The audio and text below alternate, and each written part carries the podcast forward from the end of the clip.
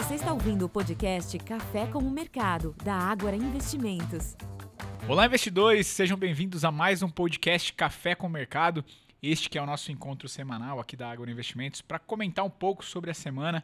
Eu sou Wellington Lourenço, aqui do time de Research, e hoje eu tenho o prazer aqui de dividir a bancada com dois colegas de área, Renato Chanes e Henrique Cola. Renato, Henrique, bem-vindos, tudo bem? Tudo bem, Well? Tudo bem, Henrique? Fala, Wellington. Fala, Renato. Bom dia a todos. Bom, vamos comentar um pouco sobre essa semana, que foi uma semana relativamente curta, né? Seja aqui no Brasil, seja lá fora. Por aqui a gente começou a semana com um feriado que, embora tenha sido feriado em grande parte do Brasil, para a Bolsa não foi, a gente teve sessão. É, inclusive, chamou a atenção que, mesmo com o feriado aqui, é, ao longo do dia, é, teve mais de um bi de entrada de fluxo estrangeiro. A gente não teve mudança no giro financeiro por conta disso, mas é, a agenda mais afetada talvez seja lá fora, uma vez que a gente teve o Thanksgiving, né, o Dia de Ação de Graça, na quinta-feira nos Estados Unidos. Hoje, sexta-feira, durante a nossa gravação, os mercados por lá operam com um dia é, limitado, né? a agenda é mais curta, então isso pode também afetar a liquidez dos mercados. Mas, apesar de, disso tudo, foi uma semana relativamente positiva para os mercados. É, olhando para o desempenho das bolsas norte-americanas, apesar da agenda bastante fraca, altas acumuladas até o final de quarta-feira, próximas a 1%, independente do, do, do índice. Na Europa, desempenho também foi positivo para as bolsas, com exceção de Londres, mas movimentos modestos. E aqui no Brasil, a sessão, né, considerando já o desempenho desta sexta-feira, o Ibovespa caminhando para uma alta de 0,8%, né, um desempenho aqui somado a, ao, ao longo do mês, o Ibovespa tendo uma, um, mês de novembro bastante forte. E mais uma vez chama atenção o desempenho do investidor estrangeiro. A gente tem visto ao longo do mês de novembro é, a entrada do, do, estrangeiro na Bolsa Brasileira, uma retomada do investidor estrangeiro que ao longo do, do ano foi reduzindo a, a, posição. Somente nesta semana, Renato e Henrique, a gente teve 4,6 bi de fluxo até o dia 22, né? até a quarta-feira. Lembrando que a B3 sempre divulga com dois dias de defasagem, então na sexta-feira a gente recebeu ali os dados até quarta-feira, três dias, 4,6 bilhões de reais entraram na Bolsa Brasileira em termos de fluxo estrangeiro. Antes da gente falar um pouco sobre essa agenda que, embora tenha sido esvaziada, teve alguns pontos para a gente comentar, queria ver com você, Henrique, em meio a essa semana aqui um pouco mais tímida de agenda, e Bovespa permaneceu ali, é, chegou a superar os 126 mil pontos. Pelo gráfico, o que vocês viram aqui pensando nessa, nessa tendência positiva? Ela continua? Como que você avalia? Boa, então vamos lá. É, quando a gente olha para a bolsa, a gente vê a região dos 126.500 pontos como o nível mais relevante de resistência. Quando a gente olha isso no gráfico diário, a gente vê o, o índice né, formando um é, topo nessa região e o nível de suporte mais próximo, que é onde aponta para uma correção de curto prazo, é na casa dos 123 mil pontos. A estrutura do índice, se a gente olhar de longo prazo, inclusive, ela permanece de alta, então ainda existe um grande viés positivo, mas é natural que depois de uma puxada de alta tão forte como a gente viu nos últimos dias, uh, exista alguma correção. Então, os pontos que eu deixo destacados aí, destacado para todo mundo é a região dos 126.500 como resistência, vem sendo consolidado o topo, pelo menos no momento que a gente grava, o índice está corrigindo mais de meio por cento, então, por enquanto, se, é, reforça essa sinalização e suporte fica na casa dos 123 mil pontos. Legal. Eu até fazer um, um paralelo aqui, uma brincadeira, Renato. Será que o mercado começou a agradecer o Thanksgiving muito cedo? Que o, o Henrique falou de né, possibilidade de, de realização com, com a alta recente, acho que isso é natural.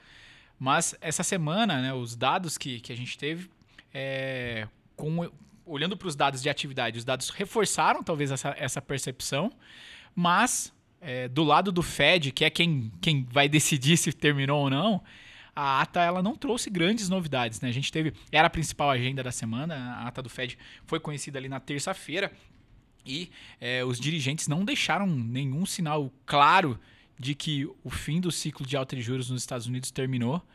É, pelo contrário, né, eles comentaram que há possibilidade ainda né, de, de, de continuidade no ciclo, se for necessário, com inflação ainda distante da meta, mas do lado, né, do outro lado, a gente teve ali tanto os pedidos de bens duráveis quanto os pedidos de bens de capital é, tiveram ali um, um, desempenho inferior ao que, o, que o, o, mercado esperava, o que traz ali né, a percepção de que a, que a atividade vem desacelerando. Até fazendo já um spoiler para a semana que vem, a gente vai ter mais uma leitura de PIB dos Estados Unidos.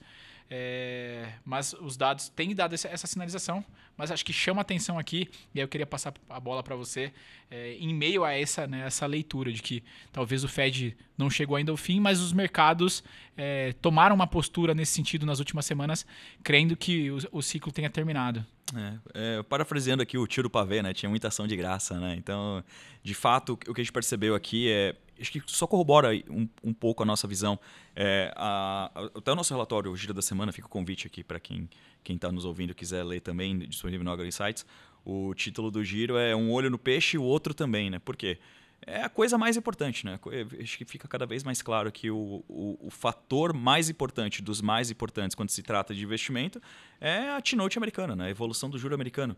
E você teve uma evolução muito forte no, nesses, nessas últimas semanas, né? Depois de ter atingido quase o pico em quase 20 anos no, no mês de outubro, né? as taxas namoraram a, a, uh, os 5%, em alguns momentos intradiários chegaram a superar os 5%. Uh, é, nesse finalzinho de mês aqui, a gente já está caminhando para 4,5%.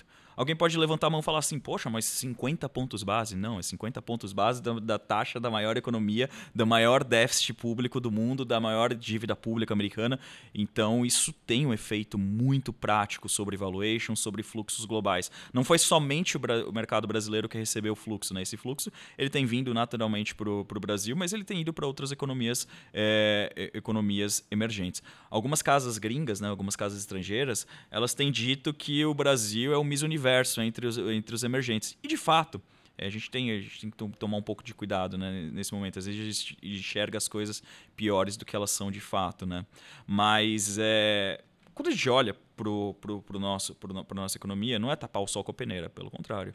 Acho que tem muito risco aqui na, na economia brasileira, né? sobretudo no que diz respeito ao ambiente fiscal, mas vamos pensar de forma pragmática, né? Vamos tentar olhar um pouco sem paixão e olhar um pouco mais como com o olhar do investidor.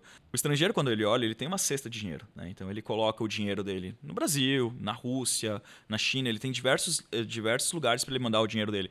E quando você olha na média, o Brasil está melhor, né? Então você tem outros fatores. Você tem a Argentina, por exemplo, que acabou de passar por uma guinada, uma guinada que eventualmente pode dar resultado ou não, né? Mas é, na média, o Brasil ele é mais investível do que outros, que outros destinos emergentes. Isso tem trazido muito dinheiro para cá. O problema aqui, né, se é que eu posso chamar de problema, e é isso aqui eu queria até já trazer para discussão um aspecto mais doméstico, porque momentos de entusiasmo eles são acompanhados de algumas decisões financeiras não muito, não muito inteligentes. Né? Isso vale para a bolsa, mas vale para todas as esferas da nossa vida, né? Quando a gente está muito animado, dificilmente a gente faz muita decisão muito certa, né? Nunca prometa quando você está feliz, né? Fica a dica aqui. É, e, e, acho que isso aqui é um, é, acho que isso aqui é um, vale, vale para as ações também, né? Você começa a ver é, algumas ações. Eu sempre cito a Magalu, mas gente, não é nada contra a Magalu, pelo contrário, eu gosto da empresa. Mas é, eu sempre porque a Magalu ela é, ela é, muito caricata, né? Porque ela está muito na carteira das pessoas físicas, aparece todo dia na TV, então acho que ela é muito comum para o investidor de varejo varejo. E você vê Magalu subindo 80%. Será que esses 80% refletem uma melhora na companhia? Minha opinião, não, não refletem. Ela é tão somente uma questão técnica. O juro americano caiu, o juro brasileiro está caindo, isso está trazendo capital para ela. O meu, meu medo aqui é de que esse ímpeto técnico, ou seja, a, a, melhora nas taxas de juros americanas e brasileiras, elas vão perder força em algum momento. Ela, ela tem um ajuste e ela vai acontecer esse ajuste, mas ele tem e um tem limite. um limite também, né? Tem um limite para que isso aconteça. É mico na mão, né? Se você comprou agora e, e, não continuar subindo e esse ímpeto não continuar acontecendo, o técnico, é o mico na mão. Você tem o risco de morrer com, com o mico na mão, porque se não tiver a melhora técnica e o lado fundamental ainda não melhora, e de fato os números não estão mostrando uma melhora no resultado corporativo, acho que é um risco muito grande. Então, nesse momento, apesar de concordarmos que sim, acho que faz muito sentido aumentar aquela parcelinha de risco, né? pensar no termostato ali que estava desligado o risco, começar a aumentar um pouquinho o calor da, da, da sua carteira, né? aumentar um pouquinho o, o, o risco da carteira, a gente ainda prefere fazer isso de uma forma um pouco mais eh, paulatina, controlada e com nome de qualidade. Acho que o fundamento continua valendo a pena de ser acompanhado. Aqui no Brasil, por exemplo, dois setores muito importantes para a nossa bolsa estão no momento bastante oportuno, que acho que faz mais sentido você olhar para eles do que necessariamente olhar para outros nomes que estão subindo muito, eu concordo, mas que talvez os fundamentos não estejam tão é, positivos assim. A gente gosta muito do setor financeiro nesse momento. É, nos parece que o ciclo de crédito aqui no Brasil melhorou de forma, de forma absoluta. E também de commodities. Né? A gente tem visto petróleo em níveis elevados, minério de ferro namorando 140 dólares. Então, na nossa opinião, acho que faz mais sentido tomar esse tipo de risco neste momento, El. Legal, Renato. Acho que vale a gente fazer até um. Voltar aqui um educacional. Você comentou ao longo da sua fala a respeito de valuation e efeito dos Estados Unidos. Vale lembrar né, que quando a gente fala de juros norte-americanos, a gente está falando da principal taxa livre de risco de qualquer valuation no mundo. Então, naturalmente, isso é, é extremamente relevante para comportamento de preço, basicamente de qualquer ativo no, no, no, mercado financeiro. E aí, passando, virando a página desse, desse momento mais macro, acho que vale a gente comentar alguns acontecimentos micros é, que aconteceram essa semana. É, a começar, Renato, por CEMIG, chamou muita atenção. Demais, é, né? Cavalo de pau. Total, um cavalo de pau total no, no que vinha sendo a discussão para a tese, né? O, o, mercado todo tinha uma, né, uma percepção de que em algum momento poderia avançar uma privatização e a gente vai para essa semana aqui com uma percepção agora de que é possível uma federalização do, né, do da companhia. E não, e não, isso não fica somente a CEMIG, né? isso poderia se estender a outras empresas mineiras, caso da Copasa, por exemplo. É, basicamente, para quem não acompanhou, é, o, o, governo federal né, conversou com, com o governo mineiro, teve inclusive uma reunião entre Senado, é, Ministério da Fazenda com o, o, governador de Minas Gerais, propondo ali um, uma né, uma quitação de dívida de 160 bilhões de reais que o governo mineiro deve ao governo federal. É, e como troca né, dessa quitação, você fazer ali a federalização, você então direcionar a participação do governo do estado para o governo federal em algumas empresas estatais. Então, é, no caso da, da CEMIG, isso foi uma surpresa grande, porque é, muda totalmente o contexto no qual a gente discutia a tese de CEMIG. Né? Até então, é, o, a gente acreditava que poderia andar a privatização, e, e o que foi curioso observar é que não teve nenhuma negativa, né? Muito pelo contrário, o governo mineiro logo de cara mostrou que mostrou interesse em estudar a proposta e hoje a gente estima que né, esse plano, essa possibilidade de uma federalização aumentou, em meio, principalmente depois dessa reunião entre o Ministério da Fazenda, Senado e o governo de Minas, essa, essa possibilidade aumentou. Esse estudo ele, ele, ele é, vai, vai ser ainda é, acompanhado de perto, mas naturalmente depois dessa notícia, é, as, as ações da CEMIG sofreram uma queda extremamente forte. A gente entende que a, a ação da CEMIG, né, é, olhando para valuation, pessoal, aqui a gente né, costuma utilizar algumas, às vezes algumas nomenclaturas que não são tão comuns para a pessoa física, mas um, é um, não, olhando para uma, uma forma de, de, de, avaliação, a taxa interna de retorno, a TIR da CEMIG, é, negocia hoje próximo ali a, a 12%, uma taxa interna de retorno real.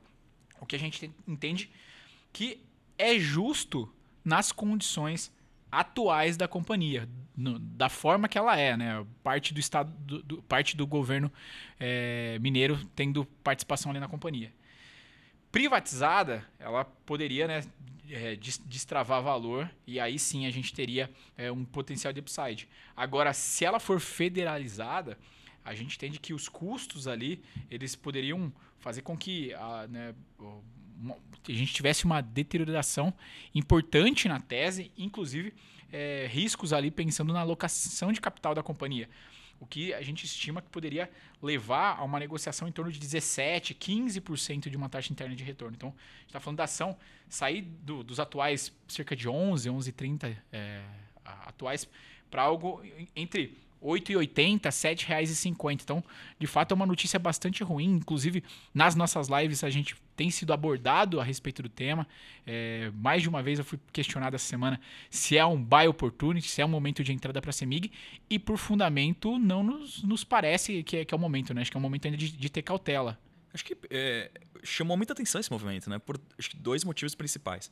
É, o primeiro de quem parte, né? Porque o governo de Minas ele tinha sido estava sendo muito vocal, né? É um governo de direita, liderado pelo Novo. Acho que, é, se não me engano, é o único governo do, do, do estado governado pelo Partido Novo no Brasil.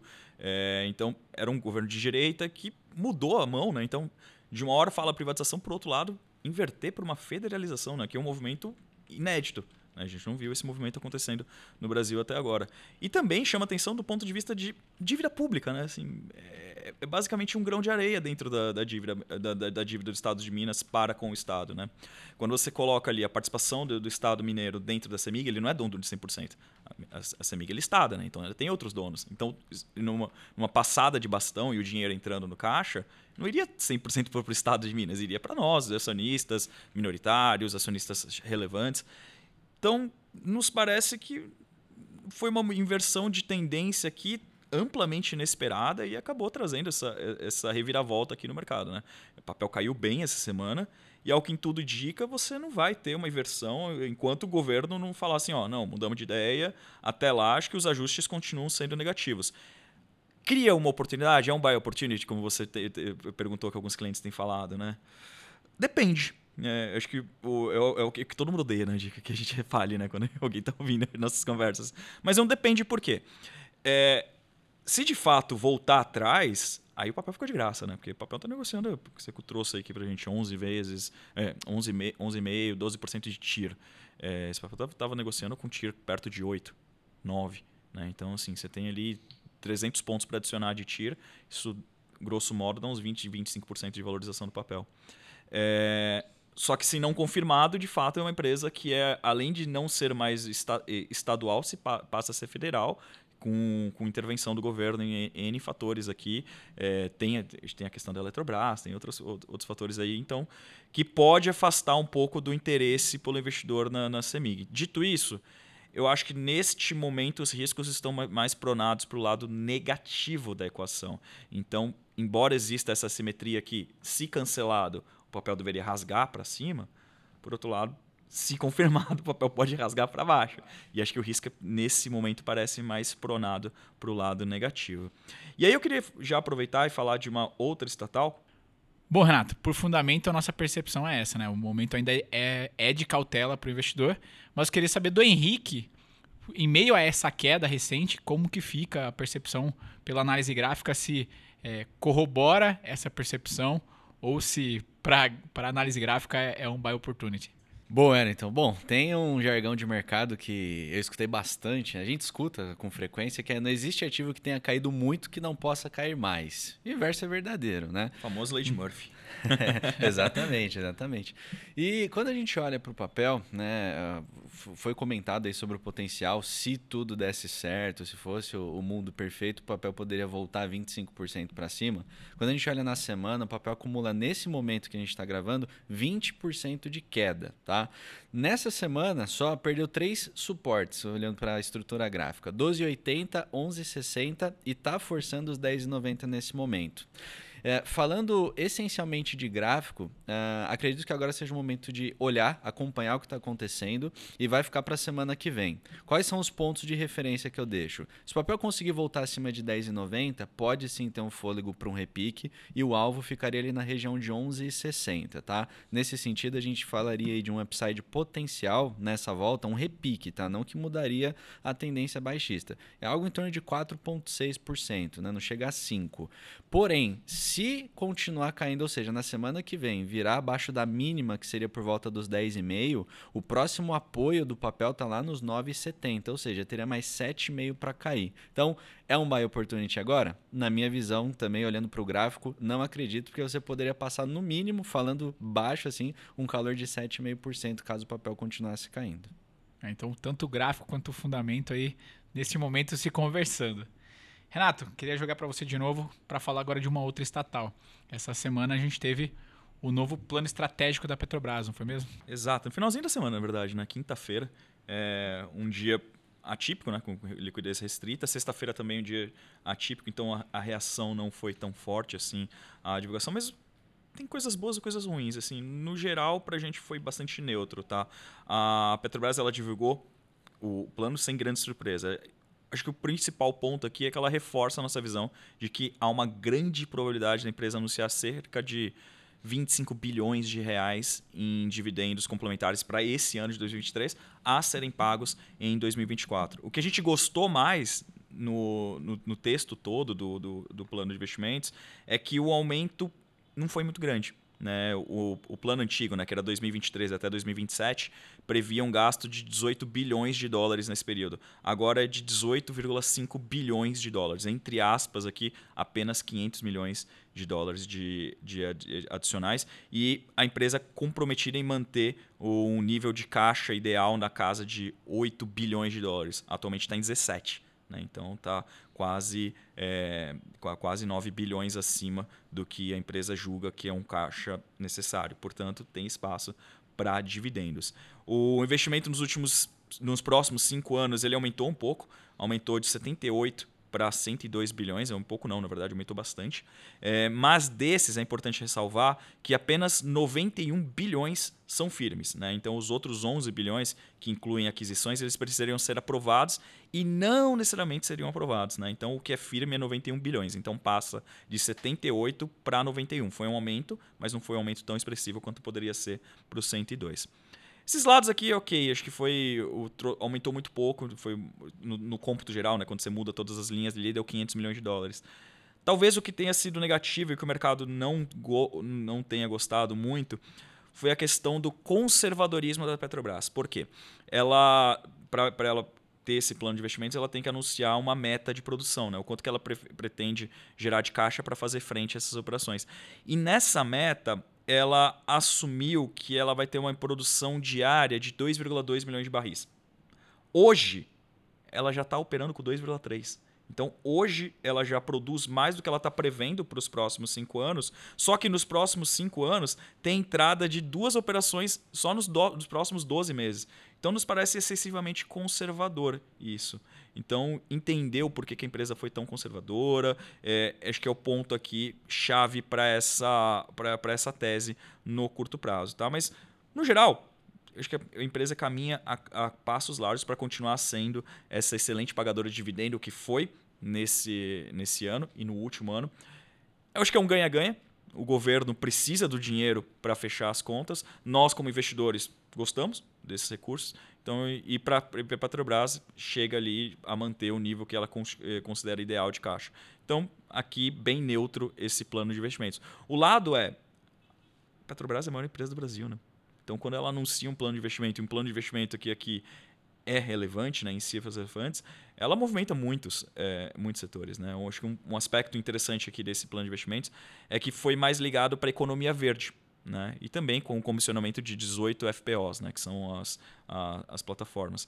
Então, muitas empresas poderiam ser beneficiadas. Por exemplo, a, a Wilson Sons. A Wilson Sons ela poderia ser, é, pelas, é, a, a, pela a movimentação desse, de, de, dessas, dessas é, bases, é, as FPCOs. Uh, a VEG, a VEG poderia ser muito, bem, muito, muito beneficiada né, por fornecer equipamentos para energia limpa. Então, é toda uma cadeia que a, que a Petrobras movimenta. É, é, tão, é, é, por isso que o governo tem tanto interesse que a, a Petrobras acelere seus investimentos. Porque os investimentos eles não são restritos apenas à indústria de óleo e gás, não são restritos apenas à, à Petrobras. Né? Elas mexem com todos os setores da economia. Então é muito emprego que se gera, é muito imposto que se gera. E, e na nossa opinião, alguns setores claramente acho que a VEG deve ser uma das principais é, beneficiárias desse movimento todo. Tá? Então, eu acho que é neutro para Petro, né, em específico, mas é bom pra, principalmente para o setor de bens de capitais. Excelente, Renato. E aí, aproveitando a presença do, do Henrique conosco aqui hoje, vou pedir para ele avaliar também graficamente como que ele enxerga a Petrobras nesse momento. Bom, Wellington. Bom, Petrobras a gente viu recentemente o papel consolidar um topo histórico por volta ali dos 37,90. Isso daí foi há quatro, cinco semanas atrás, então a gente teve o papel patinando um pouco. Se tiver que passar pontos aqui específicos, né, a estrutura ela se mantém de alta, então o viés é positivo para Petrobras. E a gente tem 34,60 como primeiro suporte foi tocado essa semana e respeitado, agora o papel está 35,44 e resistência ficar na casa dos 37,90. Por se tratar de topo histórico, né, a gente tem uma projeção, como graficamente dá para fazer, próximo alvo, se quebrar 37,90, fica para os 40,65. Nesse sentido, a gente falaria que o papel poderia destravar um upside nesse rompimento de mais ou menos aí 7%. Bacana. Bom, pessoal, acho que esses foram os principais destaques dessa semana, que foi uma semana, como eu disse, relativamente mais curta, em virtude aí do, dos feriados. Mas queria saber de você, Henrique, o que a gente tem que ficar atento para a semana que vem, pensando que os mercados dos Estados Unidos voltam à normalidade. Quais são os principais pontos? Bom, Wellington. Então, olhando para a semana que vem, são basicamente três indicadores que a gente tem que ficar de olho. Então, na quarta-feira, dia 29, a gente vai ter divulgação de inflação aqui no Brasil, o IGPM. O anterior veio com uma alta de 0,5% e a previsão, a expectativa do mercado para essa divulgação é de uma alta de 0,3%. No mesmo dia, ainda na quarta-feira, a gente vai ter divulgação de PIB nos Estados Unidos. O último dado veio com uma alta de 2,1% e a expectativa está em 4,9% positivo para essa próxima divulgação. E o último dado, mas não menos importante, fica na quinta-feira, dia 30 de novembro.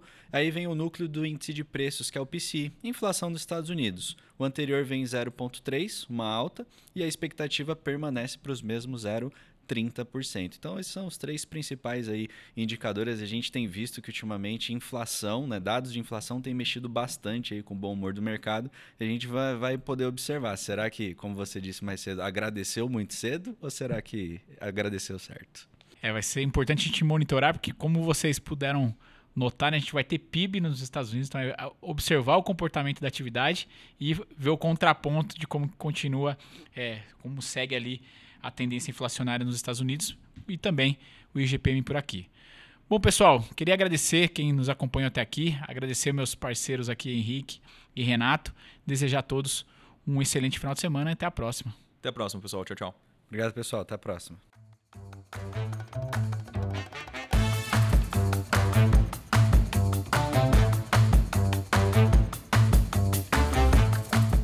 Este podcast não representa promessa de compra e venda ou recomendação de qualquer ativo financeiro, sendo única e exclusiva responsabilidade do investidor a tomada de decisão. Consulte os riscos das operações e a compatibilidade com o seu perfil antes de investir. Rentabilidade passada não é garantia de rentabilidade futura.